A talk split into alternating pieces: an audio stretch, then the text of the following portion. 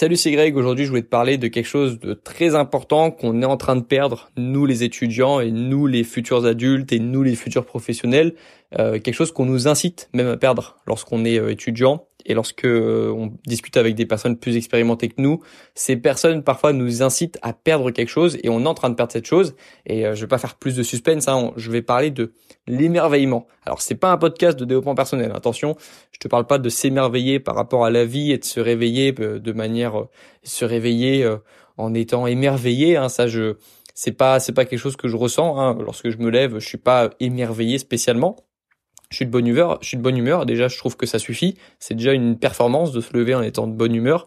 Euh, j'ai pas besoin d'être émerveillé. Par contre, j'ai remarqué que depuis que je suis étudiant, euh, j'ai perdu petit à petit de mon enthousiasme. En tout cas, j'étais en train de perdre un petit peu mon enthousiasme et encore plus mon émerveillement. Pourquoi? Parce que quand tu es étudiant, plus t'es émerveillé, on te fait comprendre que plus t'es émerveillé et moins tu es compétent.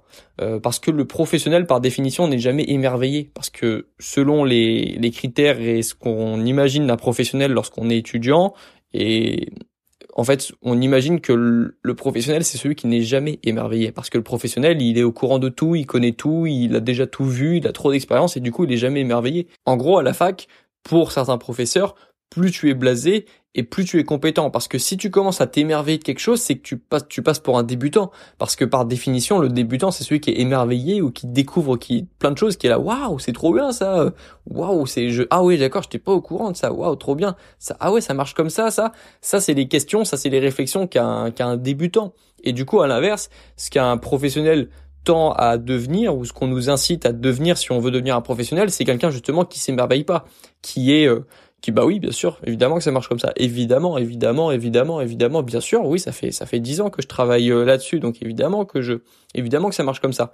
Et moi, ce que j'ai remarqué, c'est que les professionnels qui sont les vrais professionnels, c'est-à-dire ceux qui arrivent au, au haut niveau et qui ont inspiré énormément de professionnels eux-mêmes, c'est souvent des professionnels qui ont gardé un minimum d'émerveillement, qui ont gardé un minimum de d'enthousiasme justement. Et, nous en fait, lorsqu'on est étudiant, on n'est pas toujours au contact de ces euh, de ces euh, professionnels. On est souvent au contact parce que parmi les professionnels, il y a il y a plein de personnes, il y a un spectre énorme. Euh, tu peux, euh, je sais pas, ça peut être aussi en fonction des différents secteurs. C'est vrai que par exemple, si tu es chirurgien anesthésiste, c'est t'as plus confiance si le chirurgien il est un petit peu blasé. En tout cas, moi je trouve que si j'ai un chirurgien anesthésiste et que juste avant l'opération il crie ah ouais ça marche comme ça ça, tu vois, je vais je vais être un petit peu, je, vais je vais pas trop, je vais espérer euh, que l'opération se passe bien, tu vois. Donc ça ça dépend aussi des professionnels. Mais de manière générale, quand t'es euh, quand t'es un professionnel dans l'éducation, un professionnel que tu apprends des choses ou que tu apprends des choses aux autres personnes. Donc nous, lorsqu'on est étudiant, c'est ce type de professionnel à qui on a affaire. Bah moi je trouve ça dommage d'avoir un professeur qui a perdu tout enthousiasme. Parce que à la base, si tu es professeur, c'est aussi que tu as une passion dans l'apprentissage ou dans le dans le fait d'apprendre aux étudiants, soit d'apprendre toi-même, soit d'apprendre aux étudiants, soit les deux. Mais du coup, si tu transmets tes cours avec plus aucun enthousiasme, tu donnes pas envie d'apprendre aux étudiants ce cours. Et, le problème, c'est que du coup, bah, on se retrouve avec des professeurs qui sont blasés, qui ont peur limite d'être enthousiastes, parce qu'ils si, parce qu'ils s'ils commençaient à être enthousiastes, ils seraient peut-être jugés par d'autres professeurs qui, qui, qui les considéraient comme des débutants ou comme des professeurs moins expérimentés qu'eux. Et juste pour en revenir à nous, du coup, parce que nous, les étudiants, c'est pas notre problème à nous, en tout cas pas pour l'instant. Mais il y a aussi certains des étudiants qui veulent devenir des professionnels, et moi, je conseillerais à ces étudiants qui veulent devenir des professionnels de garder leur enthousiasme. Et même pour les étudiants qui veulent pas forcément devenir des, professionnels, de toujours garder un enthousiasme. On a tous besoin justement d'être enthousiaste à faire des choses, parce que sinon le, le travail, le travail est pas censé euh, te, te, te te supprimer tout enthousiasme en fait. C'est c'est trop triste sinon on a besoin d'être enthousiaste. C'est ce qui nous diffère d'un robot par exemple. Le robot il, s'en fiche il a pas d'enthousiasme d'enthousiasme le robot.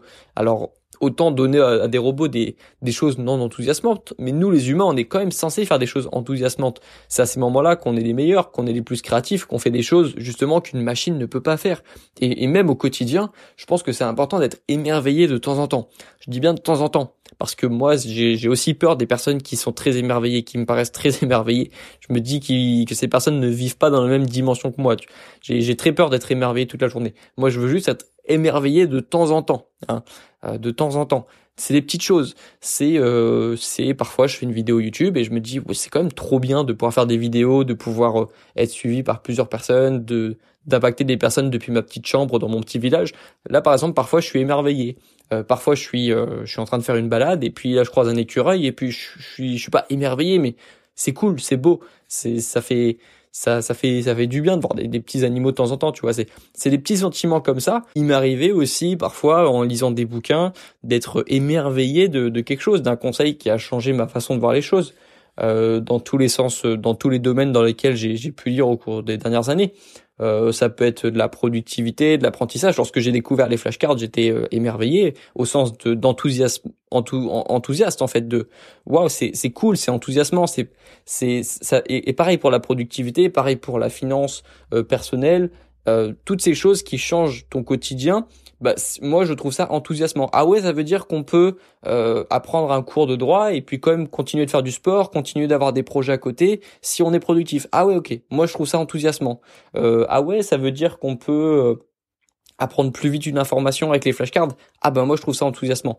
Toutes ces choses là, et c'est pour ça que j'arrive à parler aussi régulièrement de ces choses-là parce qu'il y a un moment, je crois que en ce moment je suis à plus de 110 vidéos publiées sur YouTube. Il y a un moment, faut que pour avoir fait plus de 100 vidéos sur un, sur des sujets différents mais qui sont à peu près toujours les mêmes, bah faut avoir un minimum d'enthousiasme, tu vois. C'est parce qu'il y a il y a un moment, c'est parce que ces choses ont changé mon, mon quotidien aussi.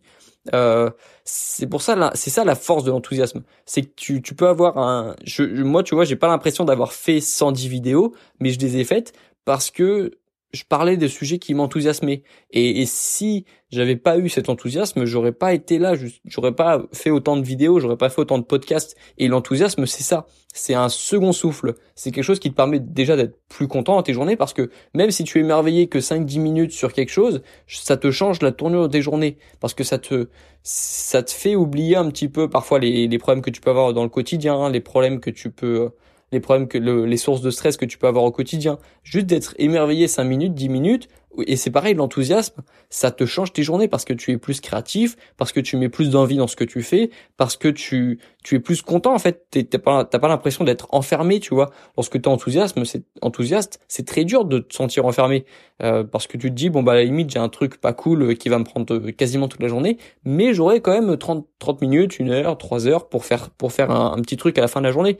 Ça peut être un truc tout tu vois un, un petit détail genre ok, ben aujourd'hui euh, je suis en semaine de révision, c'est chaud, mais ce soir je vais me faire un petit plateau euh, télé par exemple, tu vois, ça peut être un petit truc comme ça, mais c'est des, c'est des petits euh, des petits moments d'enthousiasme qui font du bien dans la journée.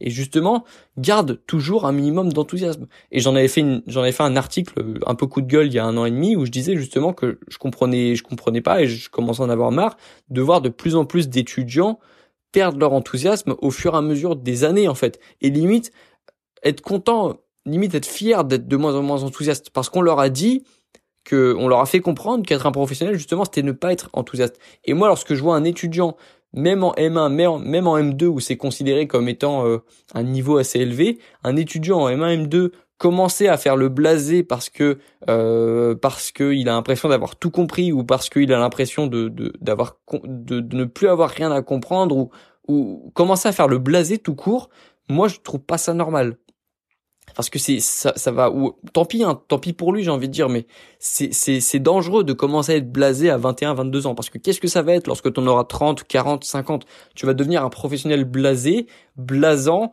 et et ouais grisant triste en fait. C'est quand on commence par être blasé, on finit par être triste. Hein. Le, c'est la première étape vers la tristesse d'être blasé. Hein. Donc il faut, faire très attention. Et moi je dis ça pas pour euh, parce que ça m'énerve personnellement. Je trouve ça juste dommage parce que j'ai, je, je sens venir le coup en fait. Je le vois venir lorsque je vois des étudiants qui commencent à, en troisième année, quatrième, cinquième année à être blasés, à faire ceux qui euh, ne sont pas surpris d'une information. C'est pas une spirale dans laquelle j'ai envie de tomber. Moi, j'ai envie d'avoir toujours de l'enthousiasme à 30 ans, 35 ans, même si je je tiens aussi à devenir un professionnel dans ce que je dans, dans mon activité parce qu'un professionnel pour moi c'est c'est une belle qualité d'être un professionnel, c'est-à-dire de de faire le travail peu importe ses émotions et de le faire de manière régulière. Ça, pour moi, c'est être un professionnel. Mais c'est pas parce que tu es un professionnel que tu n'as pas le droit d'être enthousiaste. C'est pas parce que tu es un professionnel que tu n'as pas le droit d'être de temps en temps enthousiasmé par quelque chose de nouveau ou que tu n'as pas le droit d'être émerveillé de temps en temps dans quelque chose euh, de professionnel ou dans ta vie personnelle, en fait.